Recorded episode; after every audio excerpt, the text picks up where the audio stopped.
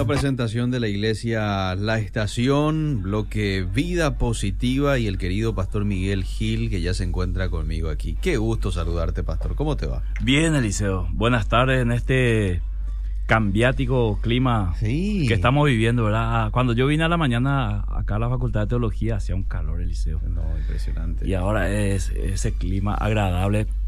Eh, yo voy a tomar un café, Eliseo. Sí, no por sé favor. si no Ahí sé si tiene. alguien ya estará con, con una merienda así porque este este clima parece que estira Sí. el paraguayo es exagerado verdad así un clima así ya sale con su tricota Sí. eh, afuera y toma mate Sí. verdad Eh, eh, pero hoy eh, el clima ayuda, eso decíamos Sí. recién con Miki, para disfrutar de ese café, que no es cualquier café, ¿eh? No, el no. café Dalmayer. nuestro café de siempre. Es nuestro café de siempre. Aquí ya la gente puede ver la tacita. Ahí está también el termo del cual hablábamos recién con Miki. Mira qué lindo termo. Café Dalmayer. Si vos todavía no lo tenés, ida a casa por el súper, comprate un, un buen paquete para ir a disfrutar con la familia. No ¿Te es por parece? nada, Eliseo. Mm. No, no estamos en un programa de este publicidad. Sí, Pero el buen café al servir sí, ya expide un olor especial. cierto. ¿verdad? Y ahí ya uno se da cuenta que es un buen café, ¿verdad? Eso a modo de comentario nomás, Ah, porque sí eso me pasó con este café y con otro que suelo tomar. Sí, señor, ahí está. Bueno, bienvenidos a todos nuestros amigos que ya nos están observando a través del Facebook Live. ¿eh? Mucha ya estamos ya. también transmitiendo. desde- Sí, estamos transmitiendo, estamos transmitiendo. Bueno, y déjame por favor eh, mencionar eh, y, comentar a la audiencia cuál va a ser nuestro tema de la tarde, ¿sí? Dale, Eliseo. Yo dale. estoy seguro que a muchos los va a encantar, atrae este tema y me parece también de paso muy, muy oportuno. Pilares que sostienen el matrimonio. ¡Wow! Pilares que sostienen el matrimonio. Y vos Eliseo, que no es un tema solamente para casados. Claro. Es para solteros también, porque aquellos chicos que están escuchando la radio van a poder entender De cómo, antemano ya. cómo uno puede entrar en el matrimonio con serios problemas Ajá. Que luego le va a costar el doble solucionar si no lo solucionan ahora. Así es. ¿Verdad? Mira, Miki ya hizo muy bien. Miki ya, está agarró, ya agarró su bolígrafo. Ahí está, sí. Ya tiene su papelito. Excelente. Usted Anotá, puede Miki, esto y archivalo porque te va a servir mucho. Sí, ¿Por qué le titulé este Pilares que sostiene matrimonio Eliseo? Porque varios, varias, varios campamentos, varias charlas, eh, donde pude estar con matrimonios, he compartido esto y he visto la reacción Mm. de los matrimonios al compartir esto. Porque a medida que yo voy compartiendo, la audiencia que está casado eh, se, va, se va a dar cuenta que eh, si falta un pilar Mm. o si lo que sostiene el matrimonio no es lo que debería ser, entonces hay un problema ahí. ¿Por qué? Porque estos pilares son a prueba de todo. Es decir, si estos pilares están firmes en el matrimonio, el matrimonio va a sostenerse en medio de la crisis. Y quiero arrancar, Liceo, con la parábola de, de Jesús acerca de la de la de los dos hombres que construyeron sus casas, uno sobre arena, otro sobre roca. Ambos construyeron bien, Sí. ambos eran lindas casas, ambos estaban espectacular. La diferencia la marcó la tormenta. Cuando vino la tormenta y golpeó las casas, el que hizo sobre arena, dice la Biblia literalmente que su ruina fue grande. Mm. Sin embargo, el otro, la casa se sostuvo aún en la tormenta. Entonces tenemos ahí elementos que dice, hay una construcción, Mm. hay, hay una base y hay un responsable, ¿verdad? Y ese responsable, en este caso, en nuestro tema, son los cónyuges, ¿verdad? Marido y mujer son responsables de poner estos pilares dentro del matrimonio. Y esto no es que es 50 y 50, Mm. es 100% cada uno. O sea, todo lo que yo pueda dar Mm. en mi matrimonio, lo doy. Porque si yo digo el matrimonio es 50 y 50, Mm. estoy dando la, la impresión de que una persona dentro del matrimonio, sea hombre o mujer, puede dar solamente la mitad Mm. y la otra mitad reservarse. No, en el matrimonio es 100%. Y si podés 101, Mm. mejor todavía porque te va a ayudar. Entonces, eh, dicho esto, Liceo, quiero arrancar con el primer pilar. Ok, me parece muy El bien. primer pilar que sostiene un matrimonio, Liceo, y por qué dije que los solteros tienen que estar atentos, Mm. porque con esto, con esto ellos van a ingresar eh, no solamente en el noviazgo, Mm. sino en el matrimonio. Mm. El primer pilar es la confianza. Ok. La confianza se construye, querido Eliseo, Sí. ¿verdad? Y no es fácil construir una confianza. El, el tiempo de noviazgo es, es algunas veces muy corto y muy superficial como para conocer enteramente a la persona. ¿Por qué? Porque en el noviazgo uno se cuida de no cometer error. Cierto. Eh, de- de- de- se viste bien para ir a ver a la novia o a recibir al novio. Este Y trata de que las conversaciones sean agradables. Es un tiempito juntos, quizá un sábado y domingo, dos horas, tres horas. O, o- y también todo el tema gira alrededor del romance. Mm. Entonces casi no hay cuestionamientos, Sí. casi no hay, vamos a decir, un test para ver con qué persona yo me estoy relacionando. Pero cuando ingresamos en el matrimonio, ahí se desnuda la realidad y uno va conociendo a su pareja y se da cuenta, pero esto no me lo, no, no- no me lo esperaba, no me imaginaba, esto no, no tenía los planes y comienza ahí los problemas. Entonces, primer pilar la confianza, se construye y se pone a prueba. Mm. Eh, muchos, muchos hombres se quejan de que su esposa les vigile Mm, o les monitoree, sí. ¿Verdad? Como que eso no está bien. Ajá. Eso está espectacular. Ah, bueno, siempre y cuando no le sobrepase también. a la Claro, otra claro, persona, todo ¿verdad? tiene un límite, pero está bien, ¿por qué? Porque vos tenés el derecho, Ah, el derecho de asegurarte de que la persona con quien vivís, Mm. con quien tenés hijos, con quien tenés un romance, eh, te, te dé la garantía. Ok. ¿Entendés, querido Liceo? Sí, sí. O sea, yo no puedo trabajar, por ejemplo, con una persona que no me da garantía.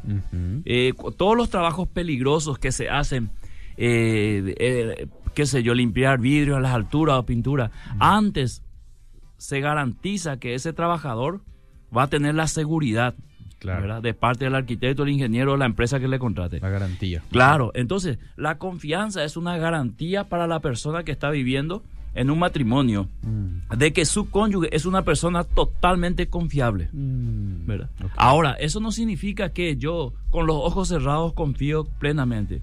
Debo monitorear constantemente esa confianza. Por eso dije que la confianza se tiene que poner a prueba. Mm, ¿verdad? O sea, constantemente hay que eh, ir probando esa confianza. ¿Por qué, Eliseo, hay que probar? Sí. Para ver si esa confianza no disminuyó, si no cambió, si no terminó o si sigue igual.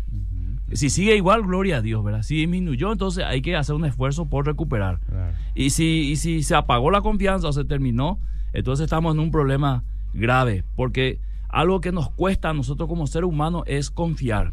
Y si confiamos en alguien y nos defrauda, volver a confiar cuesta mucho más. Eh, volver a confiar en una persona conocida cuesta mucho más que confiar en, en un extraño. Mm, Entonces, por eso la confianza debe ser puesta a prueba, se debe construir. Y cuando hablamos de confianza y hablamos de construcción, hablamos de un proceso que no ocurre de la noche a la mañana. cierto. Por eso los chicos que están escuchando la radio, si le dan garantía de confianza a sus padres, le van a dar garantía de confianza a su esposo o su esposa, ¿verdad? Te das cuenta que qué importante es generar confianza como persona, o sea, tener la confianza como un estilo de vida. Sí. La confianza no es que, que decir, oye, en una oración, yo quiero ser una persona confiable y ya está. Mm, Eh, Tal cosa no existe. ¿verdad? Es un camino que hay que transitar. Hay una diferencia entre un camino y una acción. Una acción es algo que se hace espontáneamente y lo que hoy muchas personas buscan en la iglesia son acciones.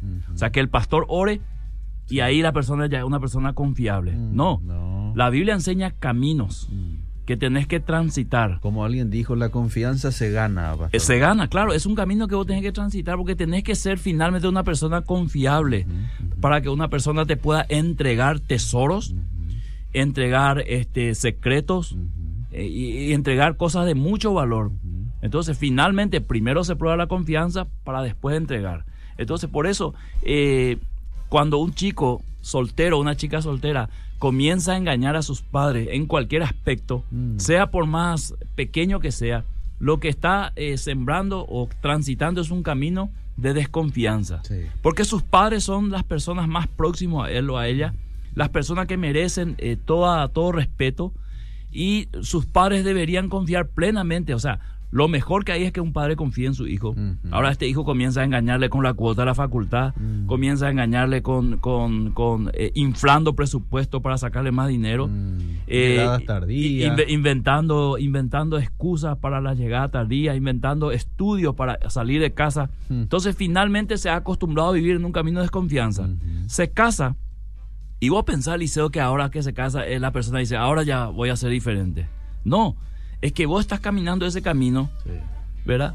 Y ese va a ser tu transitar. Así como engañaste a tus padres, que son los más próximos, vas a engañar a tu cónyuge, que es lo más próximo ahora para vos, ¿verdad? O sea, si no tuviste problema en engañarle a tus padres, no te dolió, no te molestó, no creas que engañarle a tu cónyuge va a ser diferente, va a ser totalmente igual. Entonces, eh, la confianza es palabra y es acción también. Porque muchas personas dicen, no me tenés confianza, mm. me tenés que yo soy una persona confiable. Ok, esas son las palabras. Ahora esas palabras tienen que ser demostradas en acción de que verdaderamente es confiable.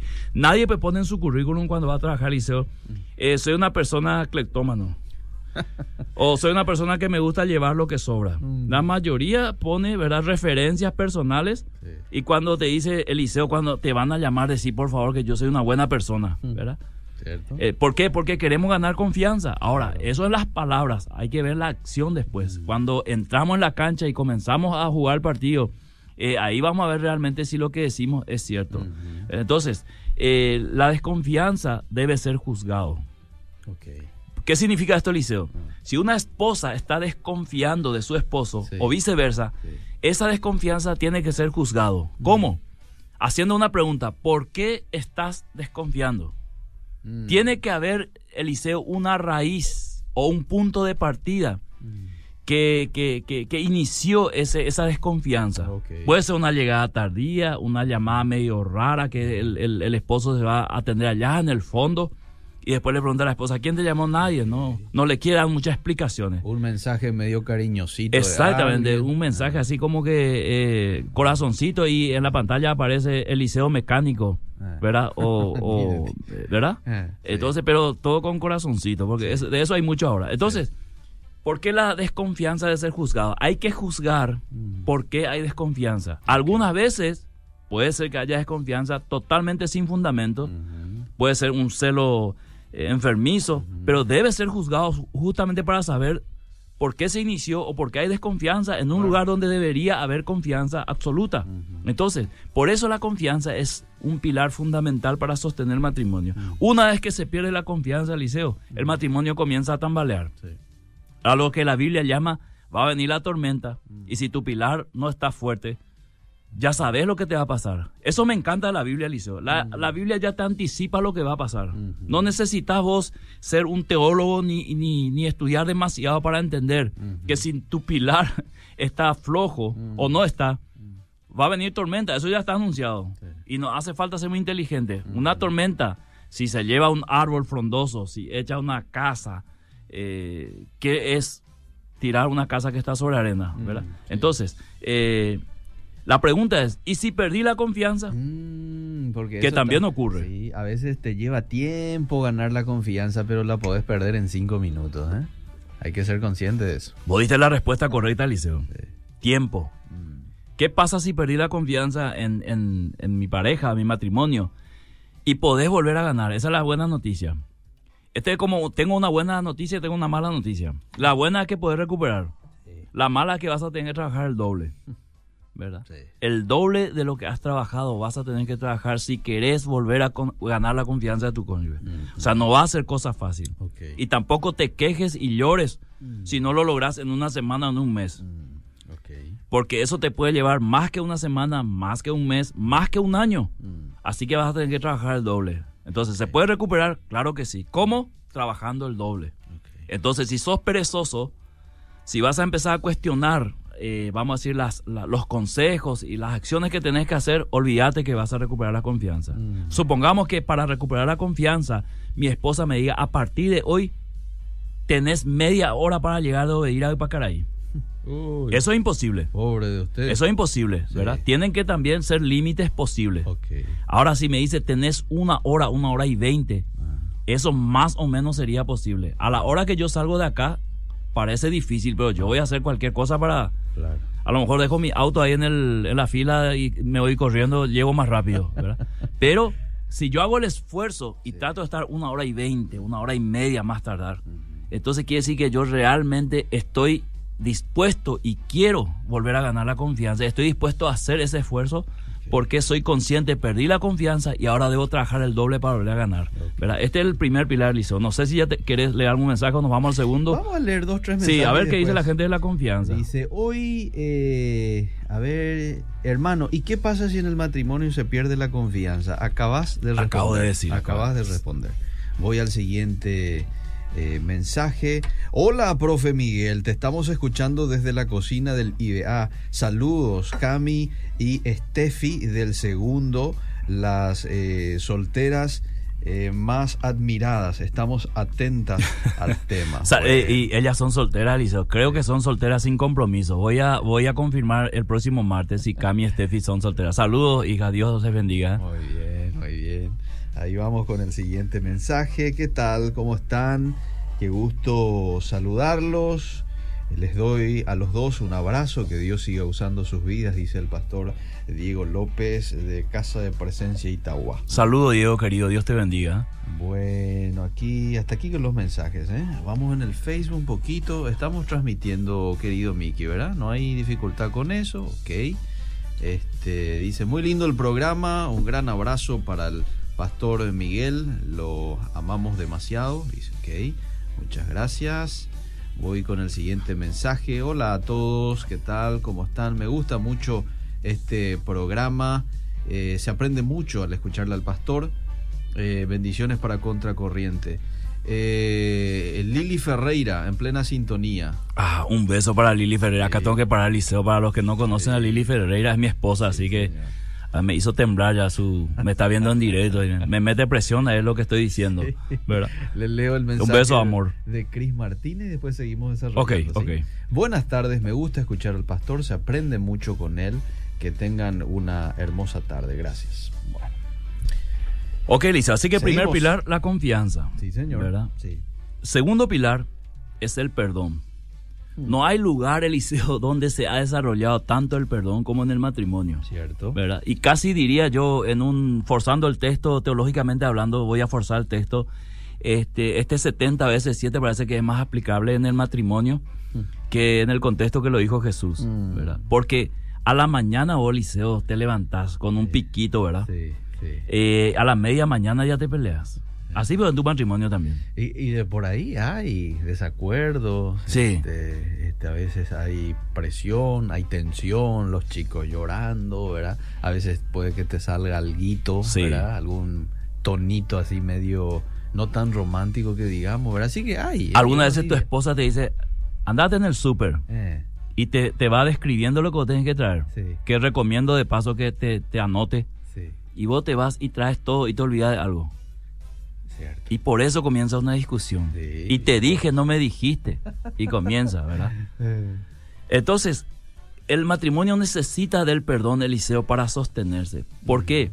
Porque si yo retengo el perdón a mi cónyuge, lo que yo estoy haciendo es acumulando raíces de amargura en mi corazón. Y dice la Biblia que, que no haya raíz de amargura en el corazón, Mm. que nos estorbe, que ataje la bendición. Y no solamente eso, esa raíz de amargura eh, eh, contaminen a los que están próximos. mm, ¿Y quiénes son los más próximos a un matrimonio? los hijos. Los hijos, claro. Entonces, cuando yo estoy con, con- con falta de perdón o con, con el perdón retenido, enseguida f- se forman raíces de amargura. Y cuando estamos almorzando, comienzo a echar indirecta hacia mi, hacia mi esposa. Que mis hijos más o menos capten la idea, ¿verdad? Entiendan, ¿verdad? Y así diariamente, aumentando de tono y aumentando de, de, vamos a decir, de ofensas y de palabras eh, hacia hirientes hacia mi cónyuge, involucrando a mis hijos que no tienen nada que ver en el problema que nosotros tenemos, ¿verdad? pero son contaminados finalmente. Y luego se expande eso, Liceo. Ya los comento entre los parientes. Y si voy a una iglesia, ya ahí en medio de algunos hermanos, ya insinúo. Si alguien dice mi esposo es un cachafá y yo ya salgo así, y el mío no está muy lejos también, ¿verdad? No digo que es, pero ya doy a entender.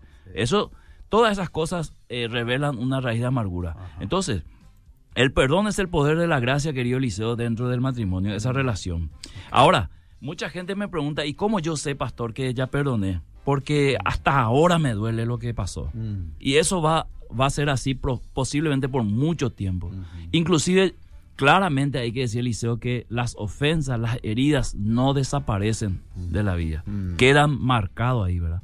Y te vas a recordar por siempre. Ahora, ¿Qué significa el perdón? Ya lo hemos dicho aquí en Odira y vamos a hacer un repaso.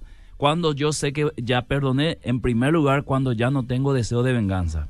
Porque esto es el primer sentimiento que viene cuando vos estás herido, es querés una venganza, Ah. ¿verdad? Hacia la persona, Ah. querés, querés hacer algo que le duela también, Sí. o querés decir algo, o el ojo por ojo, diente por diente. Hablaste mal de mí, yo hablo mal de vos. Hablaste mal de mi familia, yo hablo mal de tu familia, ¿verdad?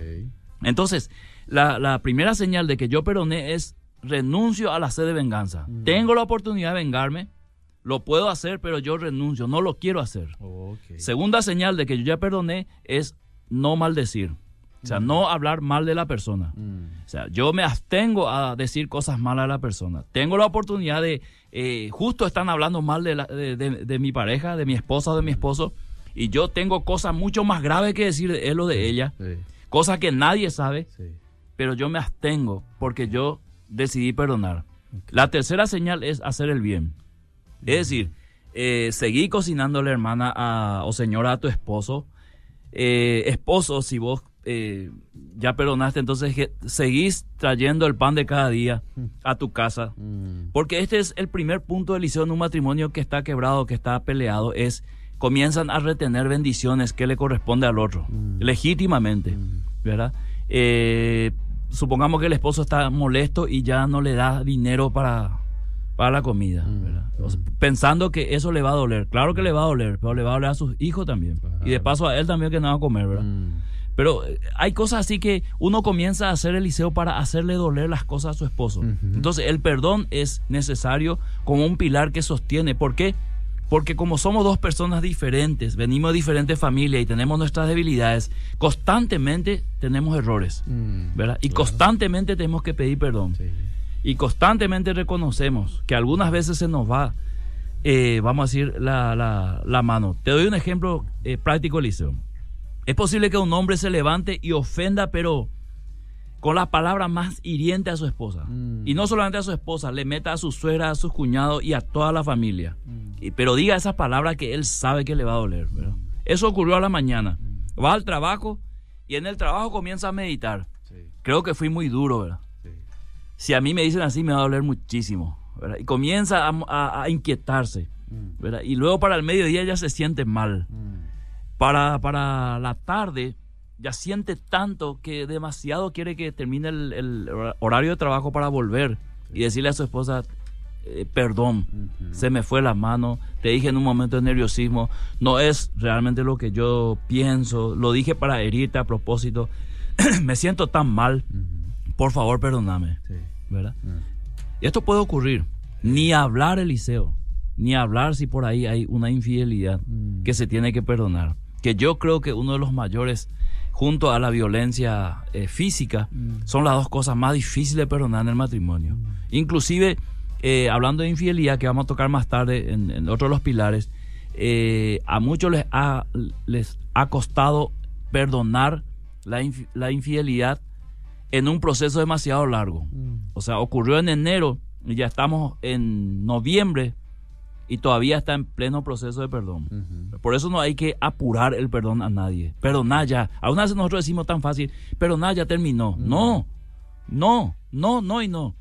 No es perdonar ya terminó. Eso tiene un proceso del dolor. En medio del do- dolor y la herida vos tenés que hacer estas tres cosas. No venganza, no maldición y hacer el bien. Y no lo vas a hacer los tres juntos y en cinco minutos.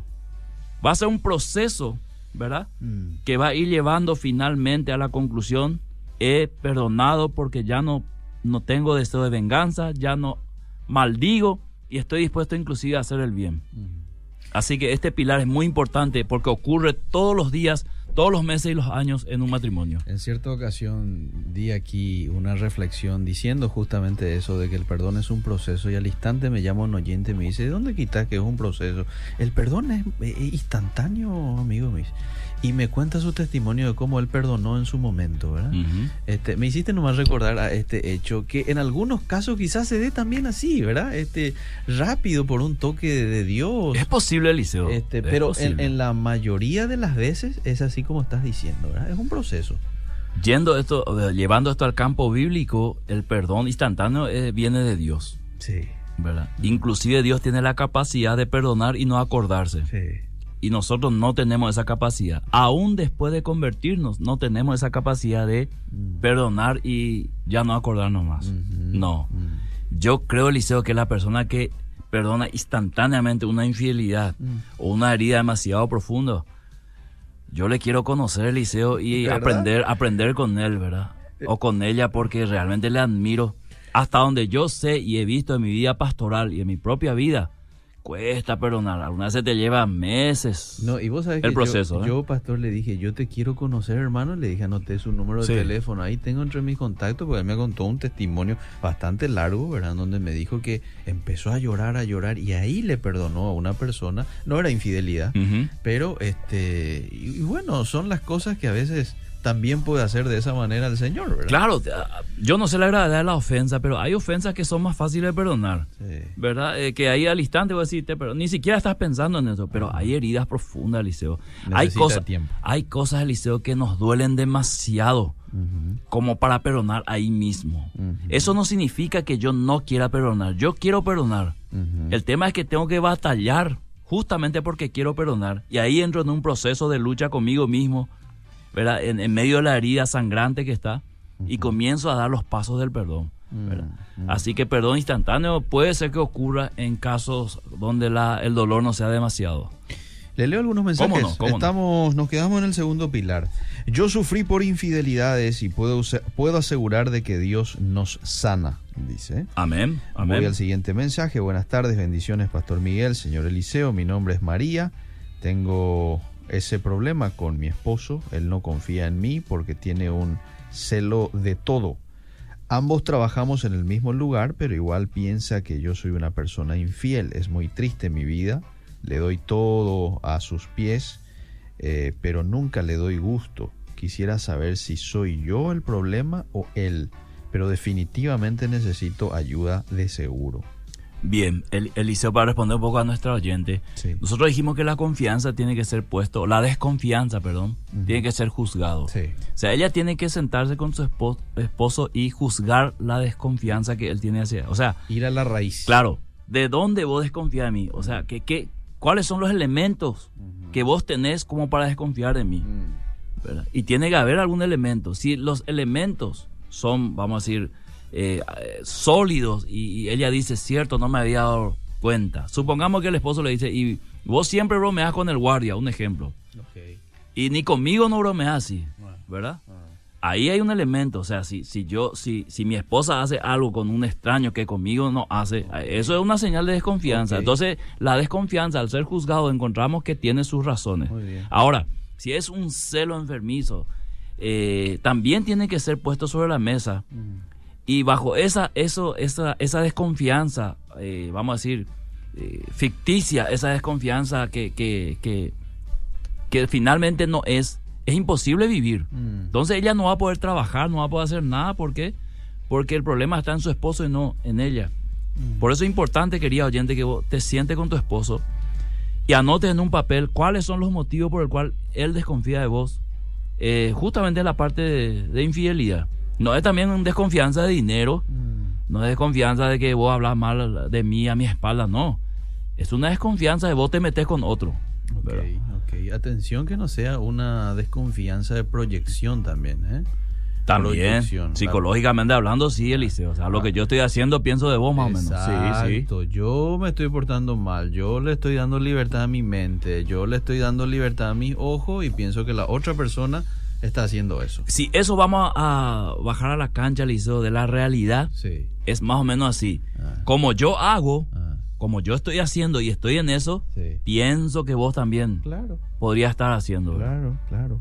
Bueno, voy al siguiente mensaje. En mi matrimonio no hay peleas, no hay rencor, no hay presión, no hay desconfianza, no hay quejas, no hay mala cara. Solo es raro, nos entendemos todo el día, dice. Espectacular. Tenemos 43 años de matrimonio. Cuando jóvenes teníamos roces, pero nunca más. Puedo decir es un hombre de Dios y noto que me ama profundamente.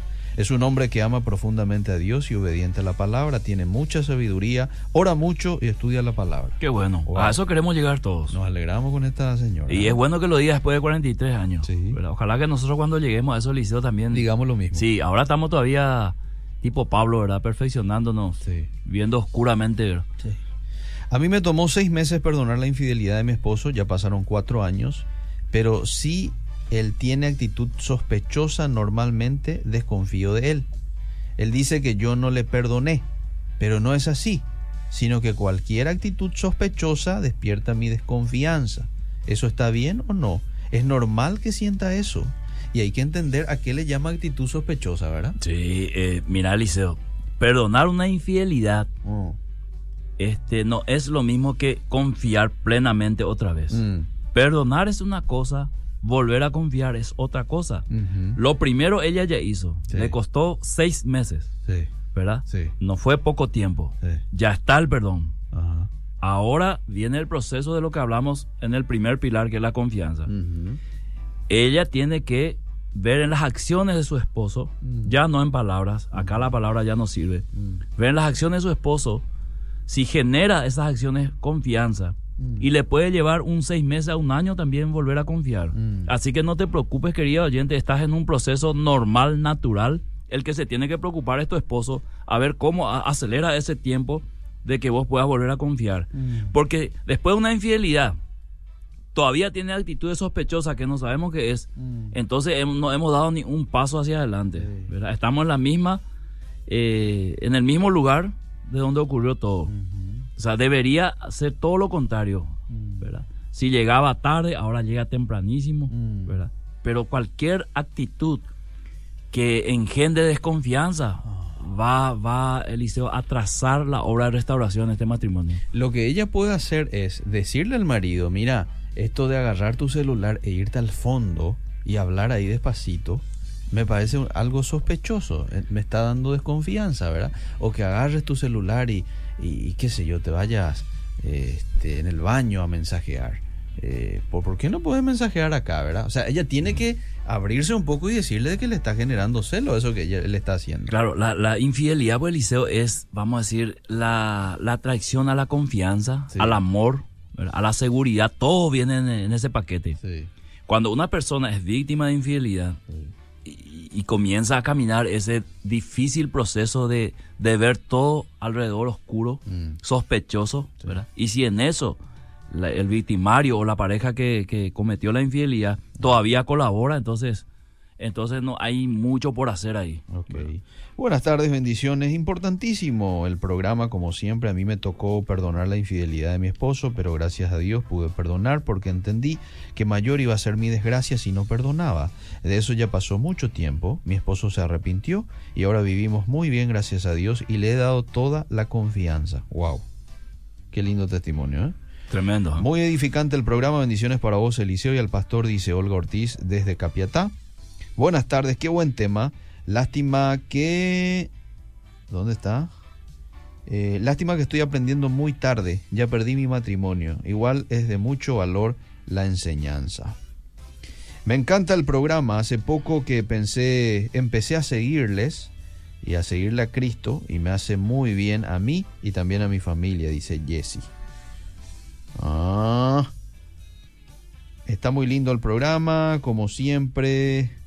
Mm, mi esposo tuvo una mujer que le fue infiel y yo hace mucho tiempo que estoy casada con él, pero siempre el problema que él nunca confió en mí y siempre me, me cuestiona y yo le explico con la verdad, pero yo me doy cuenta que no cree en mí, jamás le di motivo para que desconfíe de mí. Eso es nuestro problema de todos los días y ya me estoy cansando de esto. ¿Qué hago? Tuve una mala experiencia. Claro, en el ella tiene que entender que está casada con un hombre que sufrió una traición, Sí, ¿verdad? sí. Eh, un desengaño y finalmente la rotura de su matrimonio. No va a ser lo fácil. Vos tenés que ser consciente que vos estás casada con un hombre así y que vas a tener que tener mucha paciencia. Mm, Y si ya te estás cansando, entonces eh, pedirle fuerza al Señor porque vas a necesitar mucha fuerza todavía para hasta que se, vamos a decir, se vuelva sólido tu relación eh, con Él, hasta que finalmente Él confíe plenamente en vos. Así mismo es. Bueno, nos vamos al siguiente pilar, Pastor Miguel. ¿le Claro, eh, la gente que está viendo en el Facebook, compartan, por favor. Eh, por, por ahí tiene un amigo, un pariente que está casado, una, una tía, algún, algún familiar que necesita escuchar esto. Lo mejor que puede hacer es compartir eh, la programación para de alguna manera ayudar con esto. Ahí ya están compartiendo. Karina nos está viendo desde Santaní. Eh, Gapu nos ve desde el Chaco. Eh, Cristina Rolón. Mira, vos, Cristina Rolón no es una prima que. No. Cristina Rolón, muy bueno el programa. Este, Lili Ferreira ya está compartiendo a medio mundo también aquí. Este, y bueno, estos son los mensajes vía. Vamos a usar las redes sociales, Eliseo, Sí, como un elemento de restauración de sanidad, Claro, ¿verdad? Porque sí. vamos al tercer pilar que es la honra. Honra. El poder de la estima, Eliseo. Ok. En, en hebreo la honra eh, es una palabra llamada kabat, Eh, Eliseo, eh, y su significado es peso. mm, O sea, para que vos honres a alguien, esa persona tiene que tener un peso en tu vida. Tiene que pesar en tu vida. O sea, nosotros honramos no a cualquier persona. Ajá. Honramos a una persona que realmente tiene un peso en nuestra vida. Mm. Y ho- honra en griego, el verbo en, en- en griego significa ponerle precio. O sea, una dignidad. Entonces, ¿por qué la honra es un pilar en el matrimonio? Porque tu cónyuge, tu esposo o tu esposa, tiene que honrarte de una manera Mm, eh, como tal cual como dice la palabra en hebreo ni el griego, que vos sos una persona de mucho valor. Y sabes qué pasa en muchos matrimonios, Liceo, Sí. que algunas veces eh, honramos más a otras personas que no sean nuestro cónyuge, ¿verdad? Cierto. Puede ser el perro, Mm, ¿verdad? De raza que tengo, sí. el cual le hago un cuidado exquisito, Ajá. fino, le digo palabras de afirmación, Mm, ¿verdad? mm, Eh, entonces, cuando pesamos el esposo o la esposa y el perro, Mm. pesa más el perro. Entonces se cumple la palabra en hebreo kabat, que quiere decir que honrar es alguien, la honra es algo de peso. O sea, pesa más en mi corazón, en, en mi aprecio, en el valor de la dignidad que tiene para mí el perro que la esposa. mm, Puede ser mi hermano o mi hermana, puede ser mi mamá, mi papá, mm, puede ser mi hijo. mm. Entonces, cuando una persona que debería ser honrada no es honrada, Mm, ¿Qué pasa entonces, Liceo? ¿Cuál es lo, lo- lo contrario o la antítesis de, de, de, de la honra? Y una persona La que- deshonra. La deshonra. Claro, entonces, si, si a vos no te honran, Eliseo, si tu esposa no te honra, Mm, te está deshonrando. ¿Por qué? Porque vos sos digno de honra de parte de ella y Mm. viceversa. Mm. Entonces, la honra que te corresponde, ella quita y le da a, A un pariente. Mm. Entonces, eso es también como casi un robo Mm, Eh, Por eso es que muchos matrimonios sufren porque no se sienten honrados por la persona que le tiene que honrar, que es su cónyuge. mm, Entonces, por eso el poder de la honra, el poder de la estima sostiene el matrimonio, ¿verdad? Porque todo el mundo te puede odiar, todo el mundo te puede maltratar, pero vos venís en casa a encontrar a tu esposa y te comienza a honrar, Eliseo querido. Danos un poco algunos ejemplos de honra en lo Te voy a, y, y, por ejemplo, eh, yo puedo honrar con palabras, Mm, ¿verdad? ok. O sea, yo cuando me refiero a Dios, me refiero en términos, pero busco las palabras más maravillosas, ¿verdad? Para referirme a Dios, porque le estoy honrando, ¿verdad? En acciones. Si es para Dios, vos escuchaste alguna vez lo que aquellos que dicen, si es para Dios lo mejor, trae lo mejor. sí. Bueno, eso es cierto. Ah, Porque la Biblia dice que cuando ofrendaban a Dios las mejores ovejas ponían en el altar. ¿Por qué? Porque es para Dios. Entonces, yo a propósito, voluntariamente, conscientemente, busco lo mejor para darle a Dios. Entonces, en palabras, en acciones, yo tengo que mostrar una honra. Entonces, cuando vos venís de tu trabajo, la forma en que tu esposa te recibe, la forma en que te sirve, la forma en que eh, expresa palabras hacia vos, te puede dar a vos, la- la- finalmente, si vos sos una persona que está siendo honrada o deshonrada. Mm, ¿verdad? Por eso es muy importante. Fíjate, muchos esposos, por ejemplo, públicamente le denigran a su esposa por, por un sobrepeso, ¿verdad? Mm, Entonces, eh, le están exponiendo públicamente, Sí. ridiculizando, Mm. denigrando, Mm. ¿verdad? Entonces, ¿cómo se siente aquella mujer si el propio varón que, que está a su lado, que le tiene que defender, que le tiene que amar, ¿verdad? Él mismo se está burlando de ella. Entonces, ¿los demás qué? mm. ¿verdad? ¿Cuál va a doler más? ¿Que los demás se rían y eh, se sigan burlando o la persona que te tenía que defender es el que comienza la burla? Eso. O muchas personas, eh, muchas, muchos cónyuges o parejas o esposo o esposa tienen la mala costumbre de sacar intimidades en público. Mm. Algo que solamente el- el- la pareja tiene que manejar, alguna debilidad o algo que ocurrió en, muy íntimamente lo sacan y lo exponen públicamente, Ay, ¿verdad? ay, ay. Entonces eso es una deshonra. Mm, Entonces, cuando, cuando no hay honra, Liceo, no, ah, no se puede sostener matrimonio porque no hay valor. Acordate que en griego es eh, ponerle precio, es dignidad. O sea, ¿cuánto vale tu esposa en tu corazón? Y 10 mil guaraníes. Y tu perro, ah, no, ese es un millón. Es lo que yo más amo en la vida, o tu auto. O en mi caso que amo la moto, la moto. ¿verdad? O sea, no le toquen a mi moto. O el fútbol. Sí. Mm. O sea, entra un ladrón y te, y- y te dice, ¿tu moto o tu esposa? De llevarla a mi esposa, ¿verdad? O mi moto no me toquen. No. Eh, eh, no, eso para exagerar un poco y mostrar Sí. cómo en nuestro corazón nosotros cuando no, no tenemos la predisposición ni el deseo de honrar a alguien, lo expresamos en nuestros actos, sin darnos cuenta inclusive. Sí. O sea, muchas esposas que están escuchando la radio eh, pueden ahora ver cómo te trata tu esposo. Te mima delante de tus hijos. Porque Proverbio capítulo 31, el rey, el sabio, exalta a la mujer virtuosa. Mm. Y comienza a decir las cosas más maravillosas que encontramos en la, de- en la Biblia de una mujer. ¿verdad? Y eso es honrar. ¿Verdad? Se le- él dice, se levantan sus hijos, la llaman bienaventurada. Eh, es una mujer guapa, no te- tiene miedo a nada. Su esposo confía Ah, en la ella. pinta se levanta de madrugada y es, es- es como que estamos escuchando a Eliseo ahora en Obedira va a hablar de Gladys y vos comenzás a escribir a Gladys, es una mujer espectacular Mm. pero eso porque estamos al aire Claro. pero en una ronda de amigos Ah. cuando todo el mundo se queja de su esposa entonces nosotros también para no quedar atrás sí mi esposa es desastre Mm. ¿verdad? Mm. desastre coser en Vireco Mm. ¿verdad? entonces ahí qué hacemos a su espalda le estamos deshonrando aunque ella no escuche Sí. es la actitud finalmente lo que Dios juzga Sí, señor. Bueno, voy a algunos mensajes. Este, mira, pues, prácticamente se nos fue el tiempo. Uh, el último es importantísimo. Voy a- después va- los va- mensajes. Vamos, vamos al último. Al último, la fidelidad. Fidelidad. Que ya adelantamos, sí. El poder de dar. La fidelidad consiste en el amor. Eh, La fidelidad es una cuestión del corazón, Eliseo. ¿verdad? Jesús dijo, aquel que es fiel en lo poco, en lo mucho también va a ser. Y vuelvo a los solteros que están escuchando la radio. Esa fidelidad que vos tenés, mi querido joven, con tus padres, que tenés contigo mismo, es la misma fidelidad que finalmente vas a llevar matrimonio, porque es una cuestión del corazón. Lo que no sos, no vas a inventar en el matrimonio, ¿verdad? Nosotros entramos en el matrimonio eh, ten- llevando las cosas que tenemos, eh, vamos a decir, en forma natural. Sí. Entonces, la fidelidad comienza con pequeñas acciones, así como la infidelidad comienza con pequeñas acciones. Jesús dijo, cuando le preguntaban sobre el adulterio, Mm. ¿qué pensaba del adulterio? Y Jesús dijo, ustedes escucharon que no, hay que adulterar. Mm. Pero yo digo, cualquiera que mira a una mujer para codiciarla en su corazón ya adulteró. ¿Qué significa eso? Este pequeño acto, este pequeño, vamos a decir, esta pequeña maña Mm. que tenés de desear personas en tu corazón que no te corresponden, Mm. eso finalmente va a hacer que vos adulteres. Por eso él ya da por seguro el adulterio. Ya adulteró con ella en su corazón. ¿Por qué? Porque del corazón sale luego en otro capítulo de Mateo dice, del corazón sale los robos, homicidios, el adulterio. O sea, ya está instalado en tu corazón. Vos vas a ser un adúltero, vos vas a pecar. ¿Por qué?